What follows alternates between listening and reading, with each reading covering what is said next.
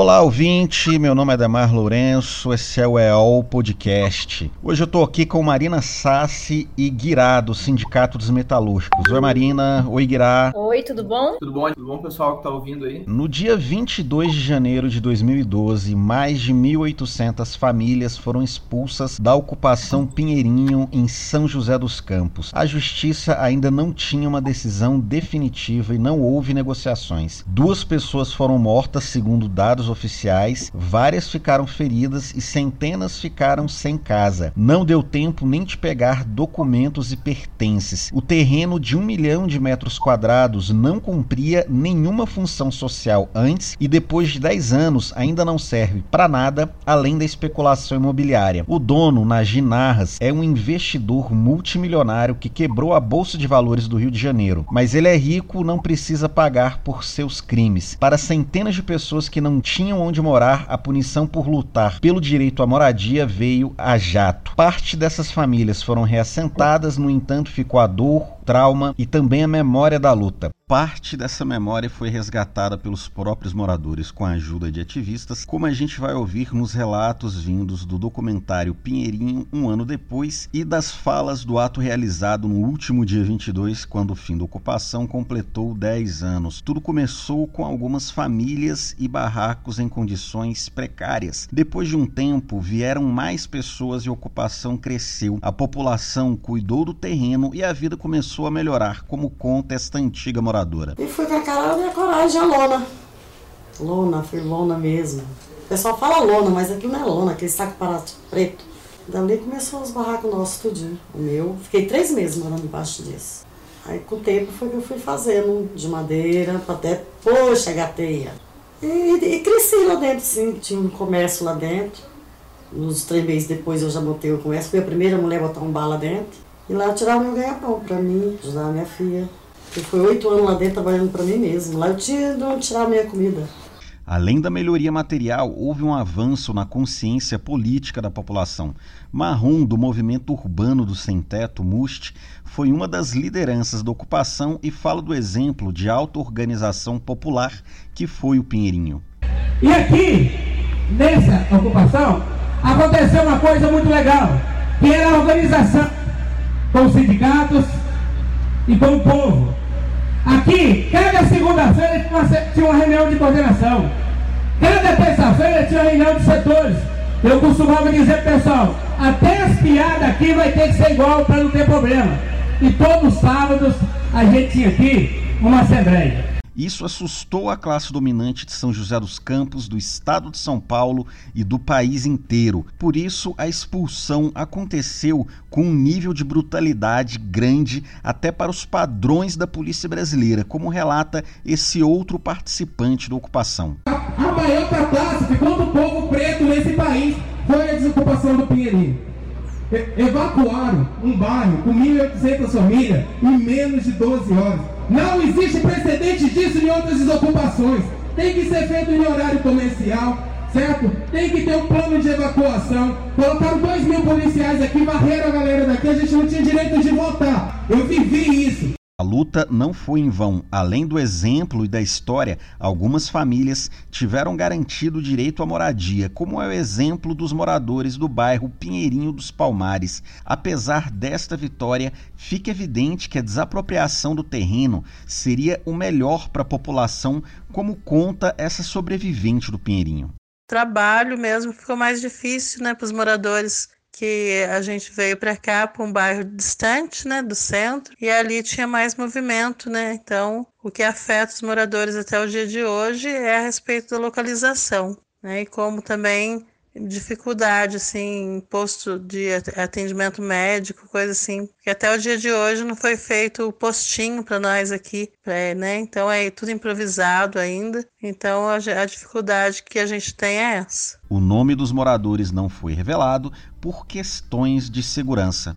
E a gente está aqui com esses companheiros do Sindicato dos Metalúrgicos de São José dos Campos, que ajudou todo momento, né, desde o início até o final, a ocupação para falar um pouco sobre esse, esse marco no movimento da moradia do país. Como é que está a situação hoje daquelas famílias que foram expulsas do Pinheirinho dez anos depois? O impacto dessa desocupação ela persiste na cidade até hoje, né?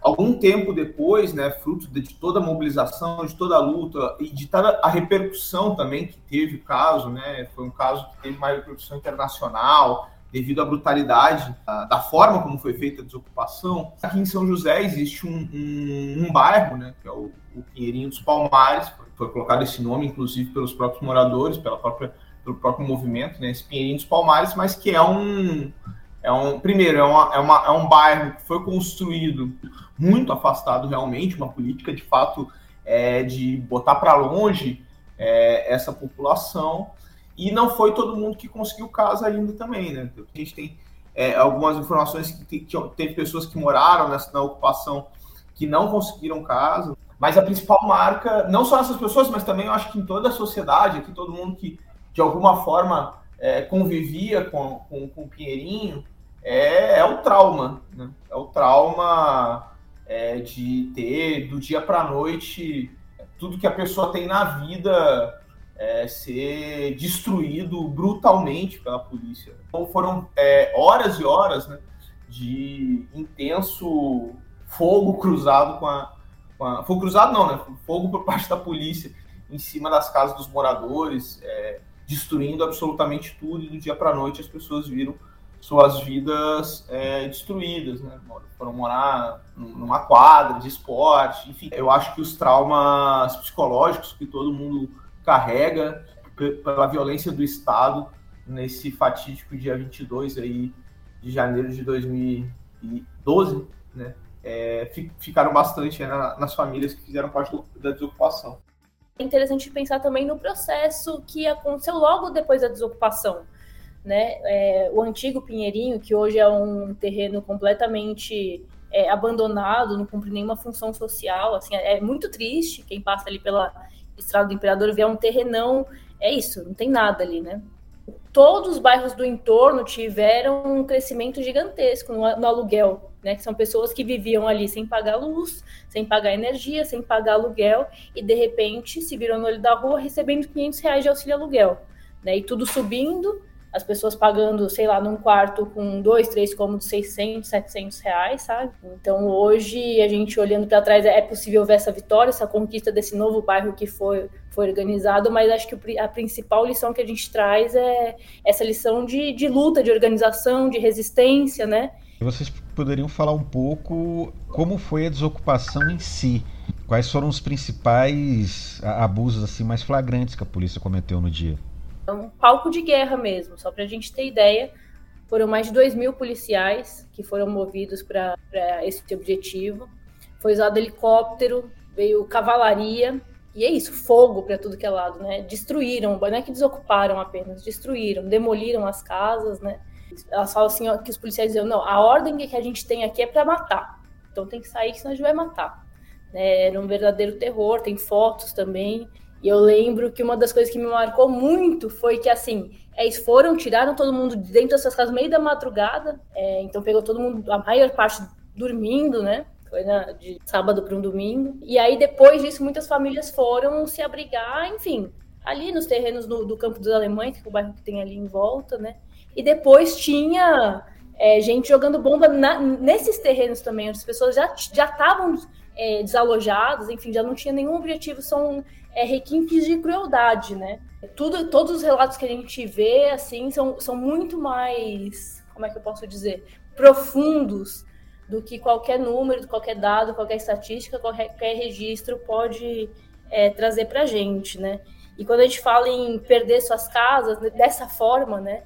É perder sem conseguir pegar os seus próprios pertences, a gente está falando não só de questões materiais e de como é difícil você comprar, por exemplo, uma geladeira nova, mas a gente está falando também de sentimentos, né? De, de, valor afetivo das coisas. A gente está falando de, de coisas que passam, às vezes, de geração para geração, de álbum de foto de família, de presente de mãe, né? Então, são coisas que, que são muito. vão para muito além de um valor material que se perdeu ali. Infelizmente, isso é uma coisa que está marcado. Qualquer pessoa que viveu, que passou por ali, que viveu esse processo, tem esse registro, tem essa cicatriz na sua vida e isso não passa. É claro que a gente procura amenizar com luta, com resistência, né? ressignificando o que foi tudo aquilo, é, mas a forma com que aquela desocupação foi feita foi realmente muito triste. Nesse caso do Pinheirinho, assim, acho que é, é muito flagrante as diversas ilegalidades cometidas pelo Estado. Tinha um processo né, de reintegração de posse. Se você for dar uma olhada, inclusive, nesse processo da reintegração de posse, é extremamente questionável essa posse. O terreno pertencia à massa falida de uma empresa, e essa empresa, por sua vez, era do mega especulador Naginarras, inclusive eu lembro que uns meses atrás aí viralizou na internet um jantar do Temer com uma série de banqueiros, empresários, e um daqueles caras que estava lá banqueteando e dando risada do Bolsonaro era o Naginar. E essa empresa ela deve ao, aos cofres do município de São José dos Campos um valor superior ao próprio valor do terreno. Certo? Se a gente fosse sério, né, e cobrasse do empresário. Não estamos nem falando aqui de estatização do terreno, né? Tipo, que ele pagasse a sua dívida com o município. Então começa por aí a irregularidade. Se nós formos ver, inclusive, no, no âmbito do processo da reintegração de posse, na noite anterior, o advogado da ocupação conseguiu uma liminar pedindo um tempo para que não fosse feita a reintegração. Inclusive, teve uma festa anterior no dia é, ao dia 22, né, no dia 21, a, o pessoal estava comemorando, porque conseguiu uma liminar. O movimento tinha uma informação que ia ter uma negociação. E mesmo com essa liminar, uma ordem do governo do estado, em conjunto com a prefeitura aqui de São José dos Campos, chega no meio da madrugada com essa violência toda. Helicóptero, bomba, tiro de bala de borracha, mas também tiro letal. A gente tem relato de flagrantes de porte de droga forjado pelos policiais. A gente tem, houve relatos de é, abuso da polícia com relação às mulheres. Diversos órgãos dos direitos humanos a nível internacional se posicionaram quanto a isso. Isso, sem dúvida nenhuma, mostra para que, que serve o Estado brasileiro, a repercussão, para como que se dá né, quando quem está à frente do Estado, quem está assim, de frente a frente com o poder de repressão ao Estado brasileiro, é o povo pobre, o povo da periferia, o povo trabalhador, que é o que quem morava lá no Pinheirinho. Né? Ninguém vai para uma ocupação, o que, que é? é? É justamente porque não existe alternativa. Hoje a gente sabe que morar é, no nosso país não é um direito garantido, apesar de estar na Constituição.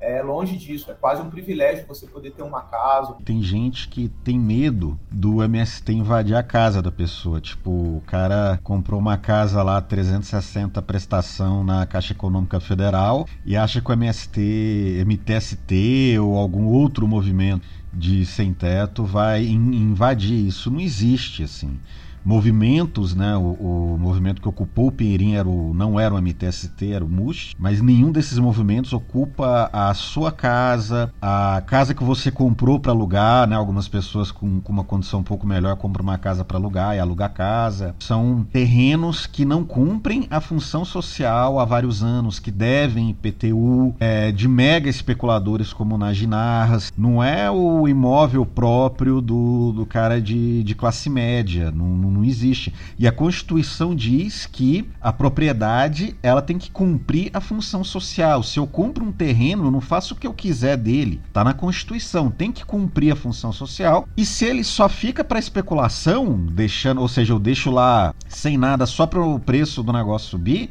eu não estou cumprindo a função social. Esse caso é, é, grave porque hoje no Brasil existem mais de 6 milhões de famílias sem casa e cerca de 6 milhões de imóveis que não cumprem a função social. Agora, até mudando um pouco de assunto, eu tive em São José dos Campos, eu tive no Pinheirinho em 2009 e me impressionou a organização das pessoas lá. Queria que vocês falassem um pouco como é que a população lá dentro se organizava e como a militância dava apoio a, a essa organização.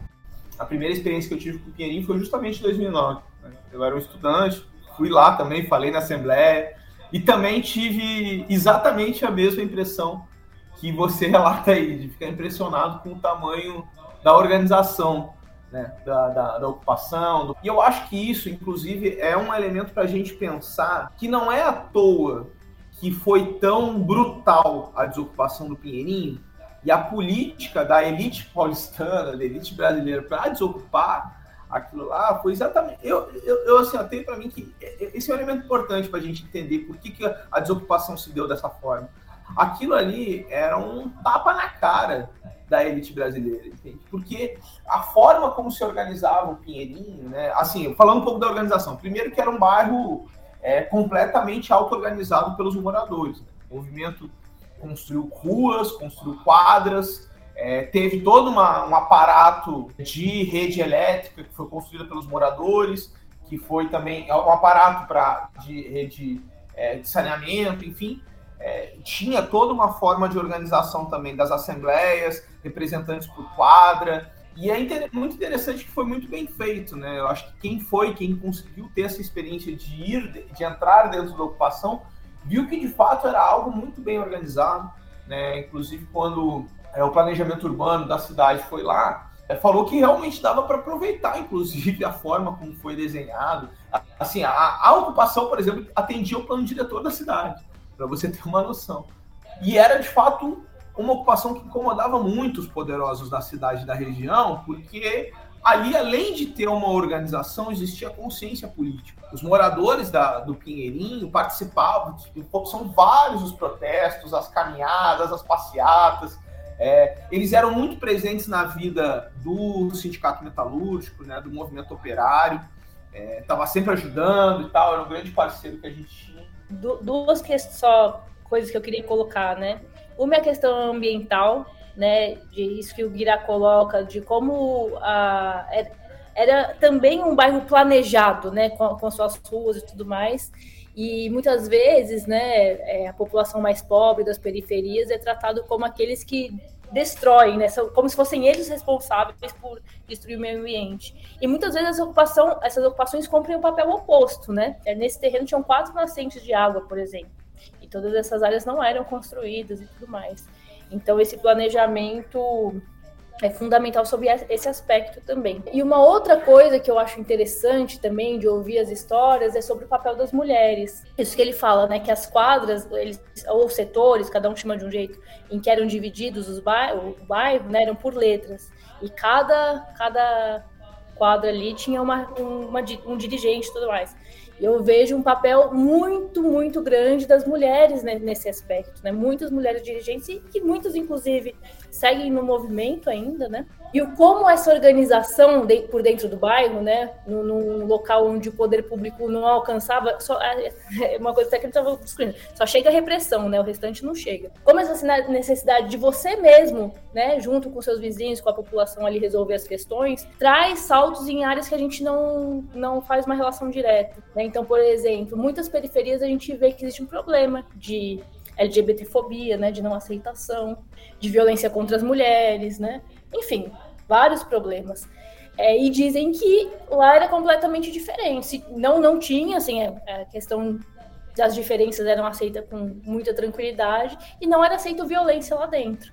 Né? Se tivesse, tinha ali uma, uma sabatina, era questionado, mas no limite é até retirado de lá. Mas são coisas que muitas vezes a gente é isso, não faz uma relação direta, né? Uma ocupação da PCP você vai suprir problemas mais pontuais, né? mais objetivos de moradia, mas essa organização acho que eleva bastante também o nível de consciência, né? Uma experiência bastante profunda. E, e que foi, foi uma coisa que marcou bastante é, não só a vida dos moradores do Pinheirinho, mas eu acho que do próprio sindicato que eu faço parte hoje, né? Que é o Sindicato Metalúrgico, o Guirá falou isso. Existe uma relação bastante profunda entre os ativistas e dirigentes do da ocupação, mas também do movimento sindical, né? Então, tanto do, dos líderes sindicais irem, né? Vocês estavam falando que foi lá, falarem em assembleia de dentro é, do bairro e tudo mais, e ter essa experiência, né, de lá, mas o contrário também. Muitos moradores do Pinheirinho iam para as portas de fábrica, participavam de piquetes e ganhavam essa experiência de lá. Isso, esse processo foi tão rico naquela época que até hoje eu ouço história, né? Eu,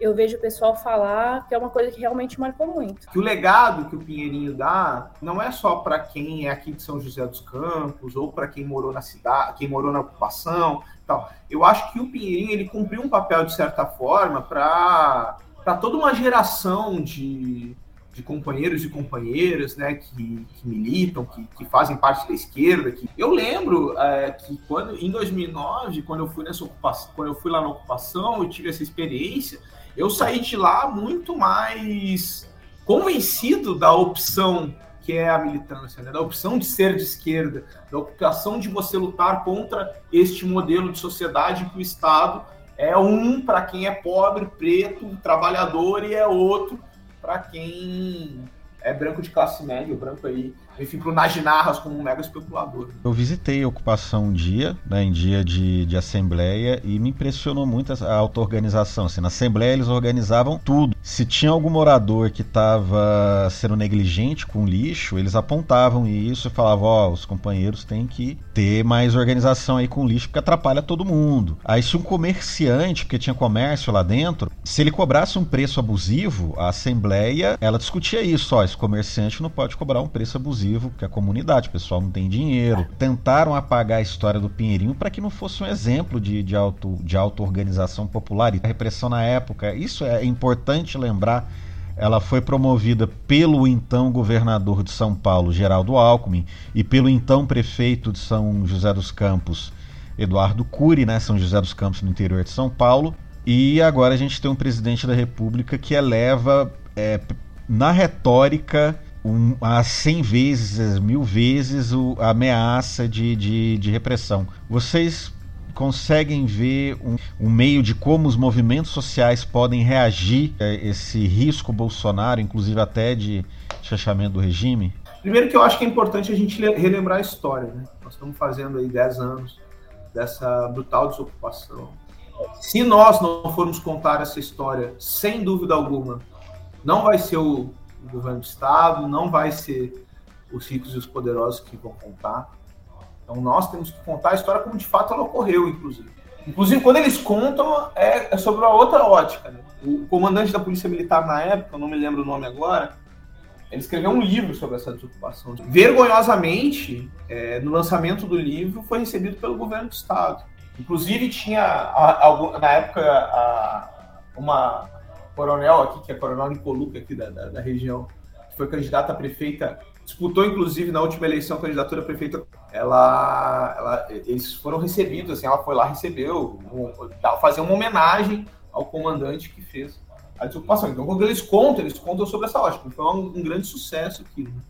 E é importante a gente mostrar que foi assim, foi com bomba em cima de, da casa dos trabalhadores, do povo, povo pobre que morava lá, fazendo tudo que é tipo de brutalidade, enfim, acho que é importante a gente relembrar isso. Eu acho que, para começar é, sobre esse debate de como é, combater a repressão, a gente tem que lembrar, né, a história né, é, da, do nosso país, às vezes, ela muitas vezes ela é apagada, inclusive no governo Bolsonaro, isso acontece toda hora, porque aí fica falando, ah, não era ditadura militar, era é, intervenção militar, é revolução de 64, enfim, isso é deturpar a história. Nosso papel é, é relembrar né, do, que, do, que, aconteceu. O Geraldo Alckmin agora está querendo aí entrar na chapa do Lula, existem uns setores da esquerda que acham que é um mal que nós vamos ter que engolir. Eu acho, acho que isso é um, é um equívoco muito grande. Eu quero saber como que o, os moradores do Pinheirinho vão encarar, os ex-moradores do Pinheirinho vão encarar essa situação. Né?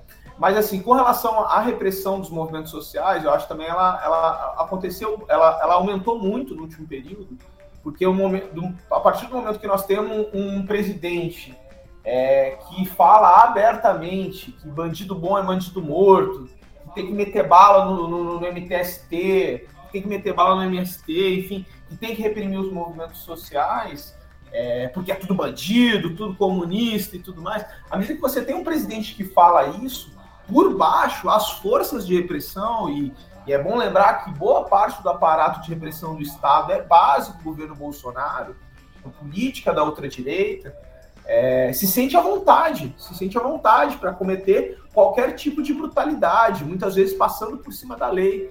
E a forma que nós temos de, de, de combater isso, eu acho que a Marina talvez vai tocar um pouco nisso, é, que nós da, da, da, do Sol, enfim, temos posicionado a todo momento, é lutar pela unidade da esquerda. A única forma de nós enfrentarmos é, essa escalada de repressão é com resistência, com luta e, acima de tudo, com unidade. Né? Gostaria de pontuar, né? Essa ameaça, assim, esse discurso do Bolsonaro não é só retórica, né? Ele tem um efeito prático bastante concreto.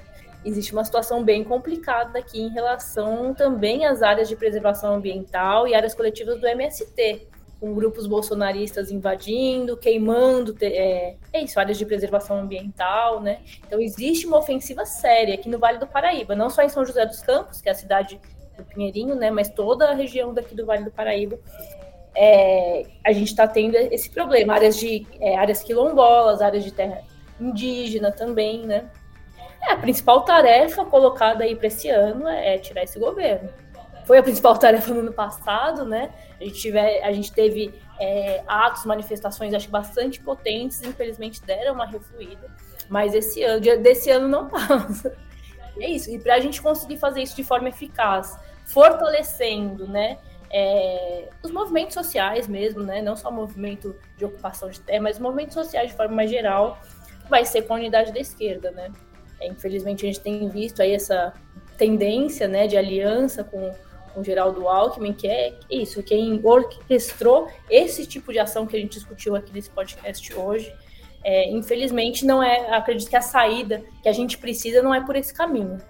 Né? Mas, assim, a nossa unidade, assim, da mesma forma que eu falei que o, o Pinheirinho foi um, um, um, fato marcante na vida dessas pessoas, pelo lado, digamos assim, ruim, né, que foi a, a ocupação brutal, a violência, mas foi também é, marcante nesse sentido que a gente estava discutindo de auto-organização, né? De é isso, de relação coletiva mesmo, de, de poder se apoiar uns nos outros. Eu acho que a saída é, passa muito por aí.